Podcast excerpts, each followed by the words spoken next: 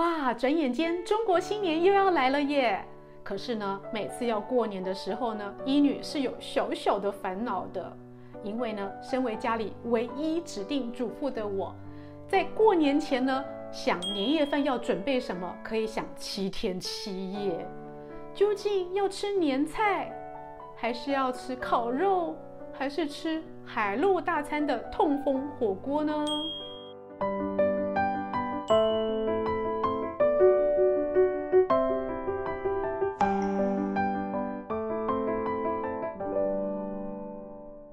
嗨，各位朋友，大家好，我是现代医女杜成云，欢迎跟着医女一起爱保养变健康。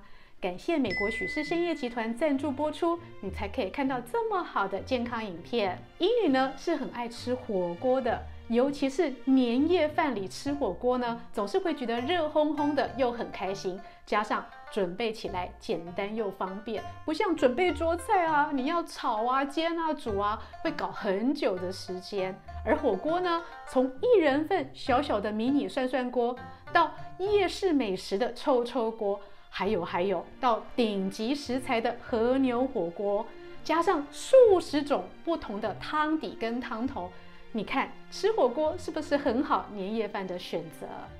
但是呢，火锅好吃归好吃，却很容易有怕胖或者是高普林的危险。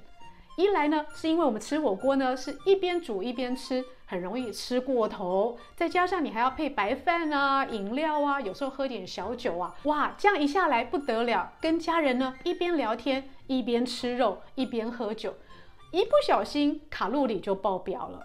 还有还有啊，我们又煮海鲜又煮肉类，然后煮到最后呢，这一锅汤头呢特别的好喝。有时候我们还会下面下冬粉，还加上白米做成好喝的稀饭。但是但是。汤头煮进去的这些普林，又是痛风的首号凶手。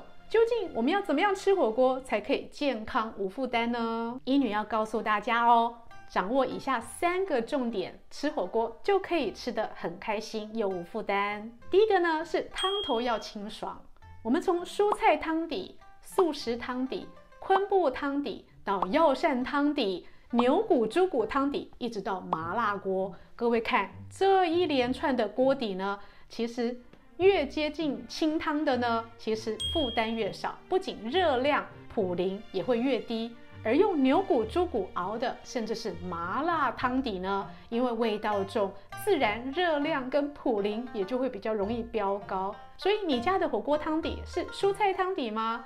那就是正确的选择。清爽的蔬菜汤底呢，待会再加上肉类，不仅是提味，而且加上海鲜更是绝配。还有还有哦，用昆布做成的汤底也是一样，非常的健康。像医女最爱的就是用昆布当高汤。各位别小看哦，这一小条的昆布呢，煮下去以后变得又肥又胖哦，而且汤头鲜美极了。再加上涮一片和牛呢，哇，简直是人间美味。第二个吃火锅健康无负担的原则呢，就是汤头不要喝。什么？我有没有听错？吃火锅不就是那个汤头最棒吗？尤其是涮完海鲜、涮完肉类，哇，我的天哪，这个汤头肥滋滋，喝起来不加盐都特别好喝。可以，你可以喝汤头，但是请你浅尝即止，喝一两口就好了。尤其是有肾脏负担，还有痛风史的朋友呢，千万不要喝太多的汤头。那有人就说啦，好吧，海鲜的部分，牛骨、猪骨熬的汤底我不要喝，那我可不可以用鸡汤当汤底呢？鸡汤听起来很健康，对不对？但是鸡汤由于有高钾哦。对一些身体疲劳哦、体虚的人呢，是很有帮助。但是肾脏不好的人呢，还是要避开高钾的食物。所以鸡汤的汤底呢，肾脏不好的人还是要少喝哦。第三个原则呢，就是蘸酱要少用。诶，为什么医女你今天讲的都让火锅听起来不好吃了呢？不会不会，所谓蘸酱要少用呢，指的是分量。医女示范给你看哦。我都是两个佐料蘸酱哦。第一个呢是柚子酱油，加上葱、蒜、香菜，第二个呢，就是单纯的海盐加一点山椒粉，这两个蘸酱呢，就已经让我的肉跟蔬菜还有海鲜变得非常好吃了。像有些朋友很爱吃沙茶酱，或者又打颗鸡蛋，哎，这个呢，热量简直是直接抵一碗白饭呢。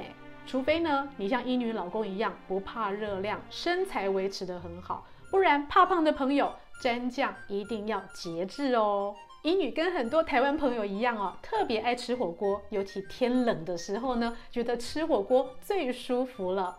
我还听台湾的朋友说啊，台湾越热的地方，火锅卖得越好，尤其是中南部，连咖啡厅都一定要有个火锅套餐哦，可见大家有多爱吃火锅了。但是呢，火锅如何吃得健康无负担？只要掌握以上三个原则：第一个，汤头要清爽；第二个，汤头不要喝。第三个，少用蘸酱，就可以让你的火锅吃得很开心哦。以上视频是由美国许氏参业集团赞助播出。更多的健康及保养内容，请上现代医女杜成云的脸书以及 YouTube。